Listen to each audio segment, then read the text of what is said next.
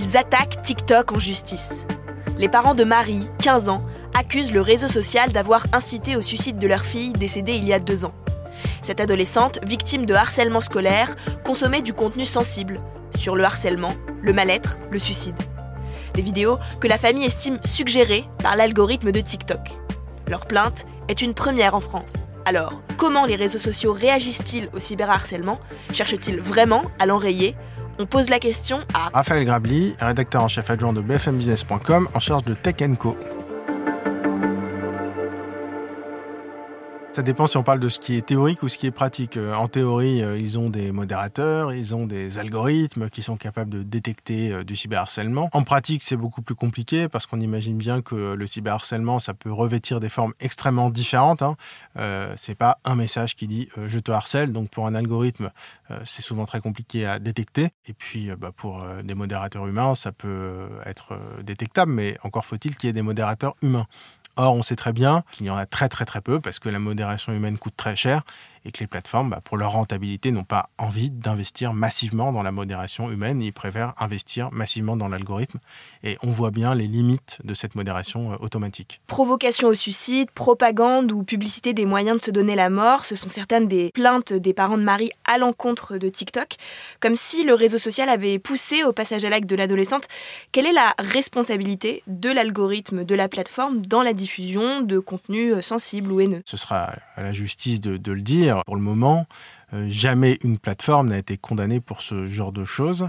Euh, pourquoi? Parce qu'en fait, euh, techniquement, les plateformes, que ce soit TikTok, Facebook, Instagram, Snapchat, ce sont des hébergeurs, ce ne sont pas des éditeurs. C'est-à-dire qu'un éditeur, c'est par exemple un site d'information qui, entre guillemets, est responsable de chaque ligne, chaque lettre de ce qui est publié. Un hébergeur, c'est très différent parce qu'en fait, c'est simplement une mise à disposition d'un outil, et puis ce sont les créateurs qui créent le contenu, donc tout le monde, les utilisateurs, et qui sont responsable. Alors, ce qui est intéressant avec cette plainte, c'est que c'est pas uniquement la modération qui est mise en cause, selon euh, les plaignants, c'est l'algorithme de TikTok qui a poussé au suicide. Euh, après, la question, c'est qui est responsable de cet algorithme? Là, il y a aussi une question presque philosophique, c'est-à-dire qu'en fait, euh, est-ce que l'algorithme fonctionne par lui-même? Est-ce que la personne qui a créé l'algorithme, ou alors la personne morale, c'est-à-dire TikTok, est responsable de l'algorithme?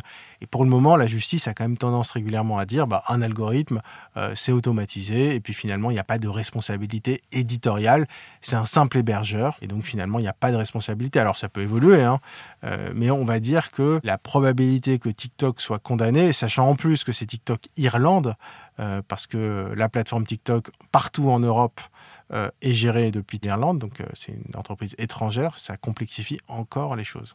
Est-ce qu'on a connaissance de situations similaires à celles de Marie, des parents qui ont décidé de porter plainte contre des réseaux sociaux? Sur ce genre de situation, c'est-à-dire euh, avec des effets de la recommandation algorithmique, en France, il n'y a pas eu d'affaires majeures à ma connaissance. En Europe, il n'y en a quasiment pas eu. Mais au Royaume-Uni, il y a une jeune fille qui s'appelle Molly qui s'est suicidée à 14 ans.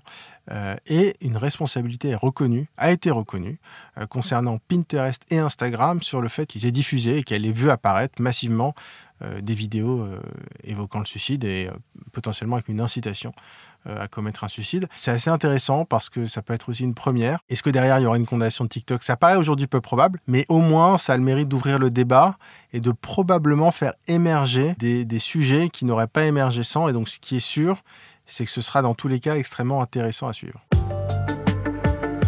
Merci d'avoir écouté la question info. Tous les jours, une nouvelle question et de nouvelles réponses. Vous pouvez retrouver ce podcast sur bfmtv.com et sur toutes les plateformes d'écoute. À bientôt!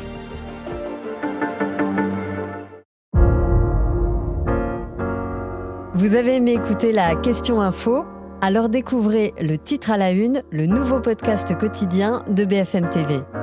Les grands récits de l'actualité, des témoignages intimes, c'est tous les soirs sur vos plateformes préférées.